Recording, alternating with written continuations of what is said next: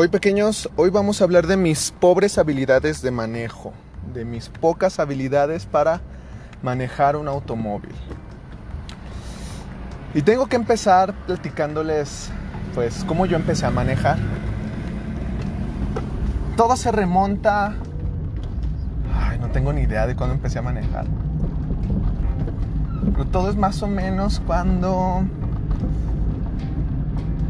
yo tenía 15, 16 años empecé a manejar, empecé a tomar un, automóvil. Y pues todo era normal, todo era sencillo. La primera persona que intentó eh, enseñarme a manejar fue, fue mi tío Luis Ángel. Mi tío Luis Ángel es un personaje em, de esos personajes, de esos tíos que dices, ah, que, en las fiestas te dan así como penita. Porque pues hacen mucho desmadre, como que se les bota la canica, como que no saben qué onda. Y él me intentó eh, enseñar a manejar. mi familia, mis tías, mi mamá le pagaron para que me enseñara a manejar y él pues me dio las primeras instrucciones en una combi. Es muy gracioso porque era una combi la cual tenía un volante de esos como de camionero que tenías que agarrarlos con un tubito en una parte para poder darle vuelta. No manches. Neta, sí, una cosa increíble. Y ahí fue donde empecé a manejar.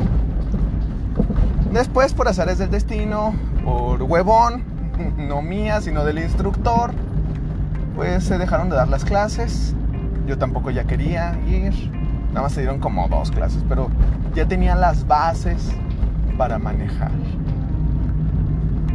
Después empecé a manejar, pero ya por encargo, que ya fue hasta que salí de la preparatoria. Ay, ¿a dónde voy? ¿A dónde voy? ¿A dónde voy?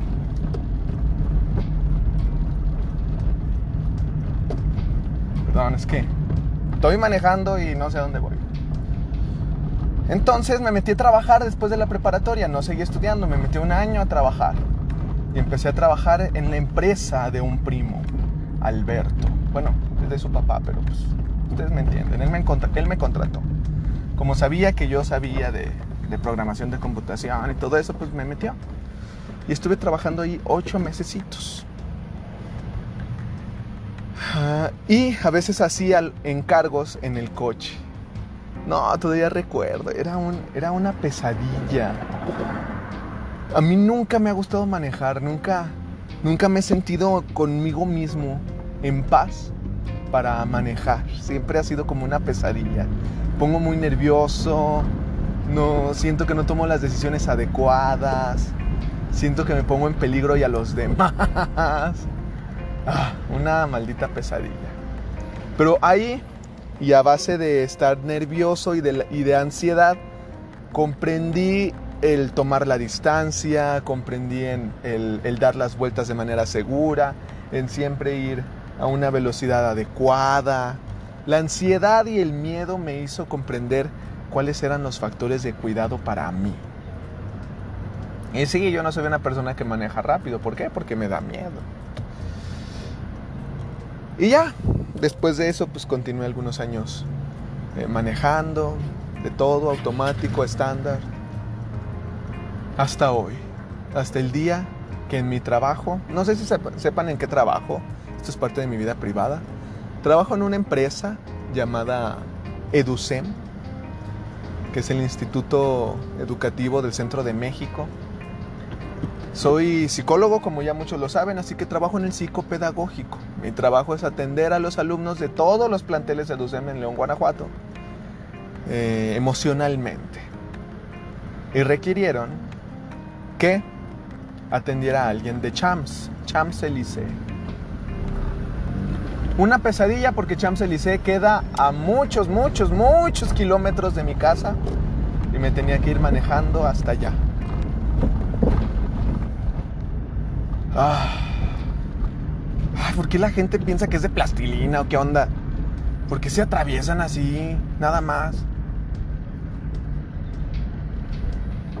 El chiste es que cuando ya estaba llegando a Champs-Élysées, me perdí, me metí por un lugar que no debía meterme, un lugar que no estaba pavimentado, un lugar que había puro lodo, un lugar que había pura tierra. Hijo de su madre. No, apenas vi que, que estaba, que era lodo y dije, no, ni madres, aquí se va a quedar el coche. Y aquí me voy a quedar yo para toda la vida y me voy a morir aquí. Me voy a volver aquí lodo para siempre. Nadie me va a encontrar. Así que me di, la, me di de reversa y pues ya, volví a agarrar el camino. El problema es que para entrar a Champs, una, hay una, ¿cómo se le dice? Una glorieta, una rotonda, como le dicen los españoles. Pero esta rotonda queda como en, como en ángulo, queda de bajada, bastante pronunciada para mi gusto. Y todo el mundo sabe que las subiditas son como mi enemigo natural, son mi kriptonita de este Superman. Son mi peor pesadilla. Y en la camioneta de atrás de, de, mí, no sé por qué se le ocurrió que iba a ser una muy buena idea pegarse todo lo que pudiera al coche. Y yo estaba de madre, está bien cerca ese vato y me voy a ir para atrás y le voy a estampar y voy a valer madre aquí, voy a llorar. Y voy a llorar aquí, voy a regresar a donde estaba el lodo y me voy a volver lodo y nadie me va a encontrar y me voy a morir. Pongo freno de mano sin saber qué estoy haciendo. El corazón me empezó a palpitar a mil por hora. Las lágrimas, el hipo. No sé de dónde salió el hipo.